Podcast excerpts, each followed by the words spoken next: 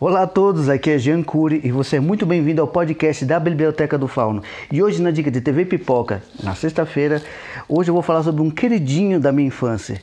É o filme chamado Crew.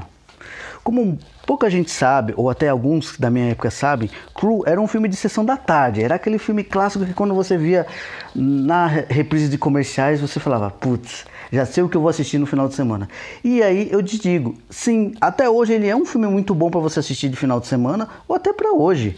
Afinal, como a gente está em época de pandemia, Crew seria uma, uma ótima dica. E uma coisa que eu digo, uma curiosidade, Crew, ele é baseado numa HQ da mesma época de 80 e ele foi lançado em 1983, coincidência, né? Um ano depois, quase um presente atrasado, mas tá bom. Mas em si, Crew tem muitas coisas legais nesse filme que você pode até usufruí-lo, ou até mesmo só curtir o filme. Mas assim, uma coisa que eu digo que é um ponto fraco desse filme é o roteiro. O furo de roteiro desse filme, que merda. É, é a única coisa que é um pecado. Pra época quando eu assistia, adorava. Amava esse filme.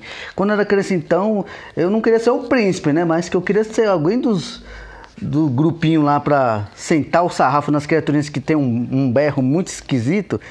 Pois pelo que eu posso dizer da sinopse, tudo começa quando uma criatura chamada a Besta invade o planeta Cru e lá ele vai atrás de uma princesa chamada Lisa, que é a prometida, que vai dela sair o filho que vai dominar o universo.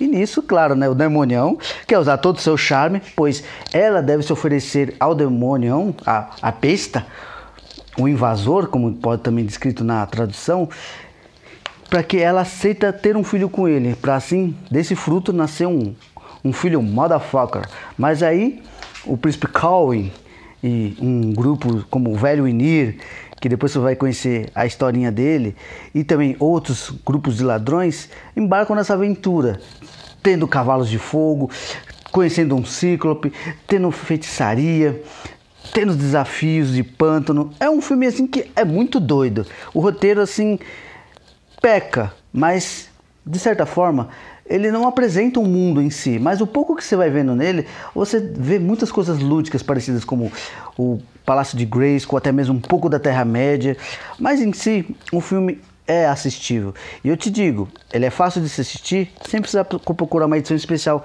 igual que eu tenho em mãos agora, que tem algumas cenas extras, pois ele está também de graça no YouTube. Afinal, é bem datado, né? Já tem mais de 37 anos desse filme, então pode se cobrar, pode se comprar, mas eu te garanto, no YouTube você vai ter uma boa qualidade visual e vai ter tanto ele em inglês como em português.